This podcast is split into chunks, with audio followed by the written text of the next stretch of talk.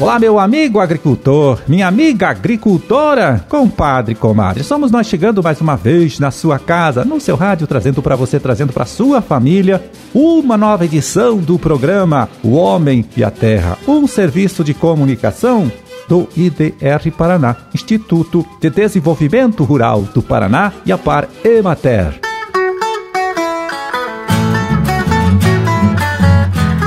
24 de agosto de 2021, terça-feira de lua cheia, Dia da Infância e Dia Nacional da Comunidade Ucraniana. Bom, e para suas orações, confira aí, é dia de São Bartolomeu.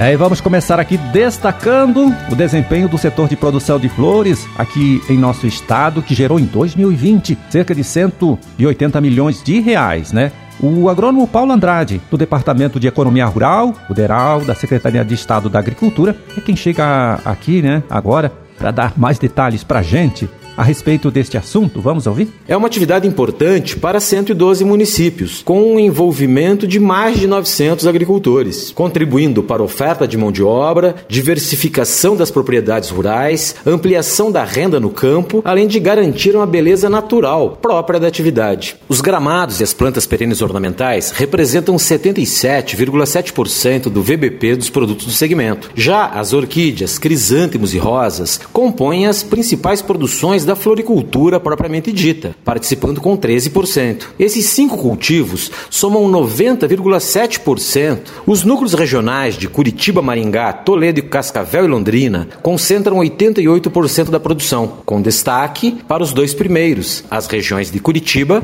e Maringá, que têm as substanciais parcelas de 40,4% e 19,8%, respectivamente. O município com o maior VBP da floricultura é Maria Alva, com 12,5%. É seguido de perto por São José dos Pinhais, com 12,4%, e Campina Grande do Sul, com 11,6%.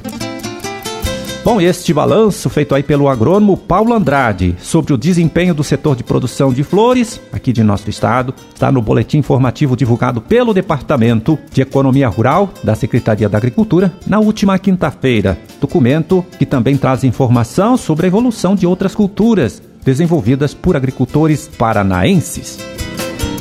Fala, por exemplo, da cultura do milho safrinha, que tem cerca de 40% da área colhida, podendo chegar a 50% nos próximos 10 dias. Ainda sobre a cultura do milho, né, este documento, este boletim do DERAL, é destaca o aumento das importações deste produto, que entre janeiro e julho agora deste ano, né? Subiu 113% se comparado com o mesmo período de 2020. É, foi importado cerca de 1 milhão de toneladas, sendo que deste total, olha só, 62% veio aqui para o nosso estado. O Paraná foi o principal importador de milho destes primeiros sete meses do ano.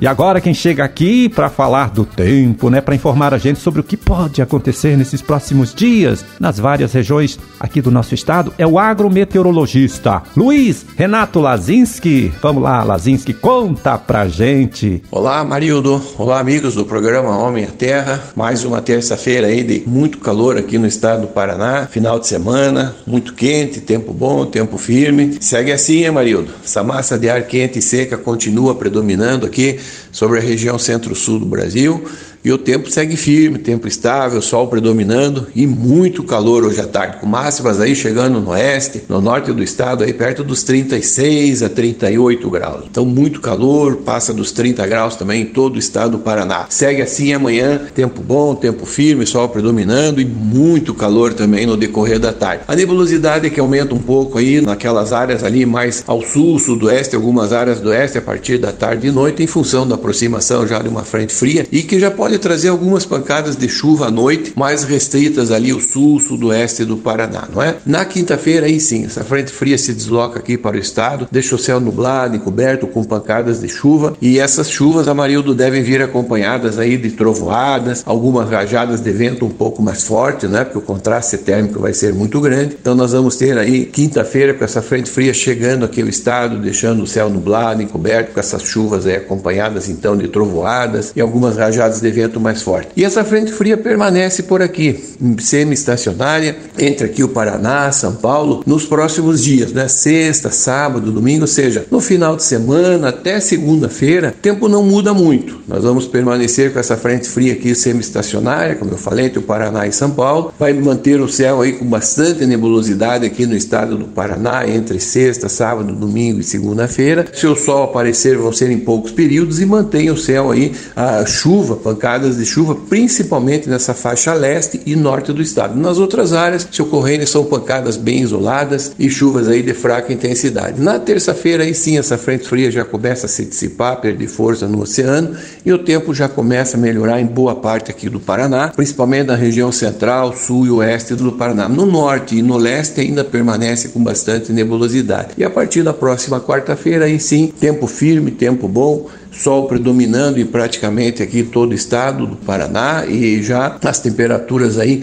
um pouco mais baixas, não é? Então, Amarildo, é, acompanhando essa frente fria, como nós falamos, né, nós estamos aí sob a influência dessa massa de ar quente e seca. Entre hoje e amanhã, além do calor, é bom tomar muito cuidado com a umidade relativa do ar, que vai estar muito baixa, principalmente nessas horas mais quentes do dia, chegando entre em torno de 15 a 20% em algumas regiões aqui do estado do Paraná. E também não tem como dizer assim, né, Amarildo, as, as máximas vão ficar muito altas, como eu disse. Hoje e amanhã, no oeste e no norte, as máximas ficam entre entre 36 e 38 graus, temperaturas aí bastante altas para a época do ano. As outras regiões do estado, a máxima passa dos 30 graus também, não é? Então volta a fazer muito calor. E com a passagem dessa frente fria a partir de quinta-feira, aí sim nós vamos ter aí uma queda aí bem acentuada, principalmente a partir do final de semana, aí sábado, domingo, segunda-feira, nós vamos ter aí uma queda bem acentuada das temperaturas, as temperaturas diminuem bastante. Claro, nada de frio ainda que prejudique a agricultura, mas o pessoal vai sentir aí essa queda bem acentuada, como eu falei, a partir de quinta, sexta-feira em diante, não é? E no final de semana, início da próxima semana, as mínimas chegam aí entre 5 e 7 graus no sul do estado, entre 8 e 10 graus aqui nos Campos Gerais, a região central, no oeste também ficam entre 8 e 10 graus de mínima e no norte entre 12 e 13 graus, né? Então, marido, vai ser um contraste muito grande entre essas temperaturas muito altas desses próximos dois dias e essa queda bem acentuada a partir de quinta-feira. Um grande abraço a todos aí, Amarildo, uma boa semana. Tá certo, Lazinski, muito obrigado pela sua colaboração, pela sua contribuição importante aqui com o nosso trabalho. Um forte abraço para você também e até a próxima sexta.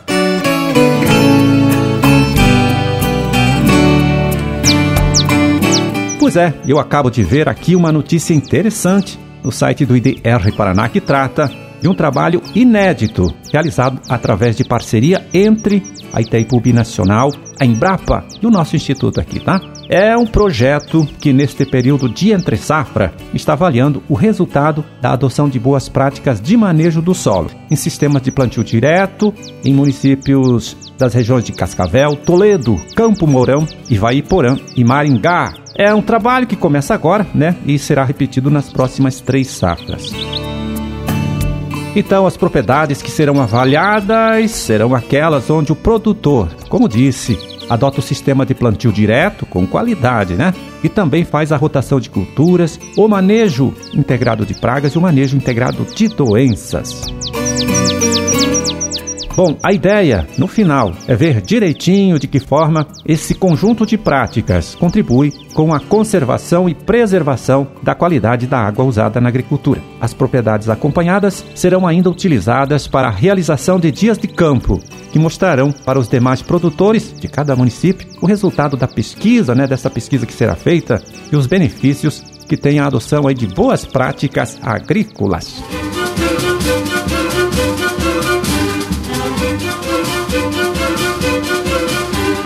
Bom, era esse o recado que a gente tinha para hoje. Vamos ficando por aqui torcendo para que todos vocês aí tenham uma ótima, uma excelente terça-feira.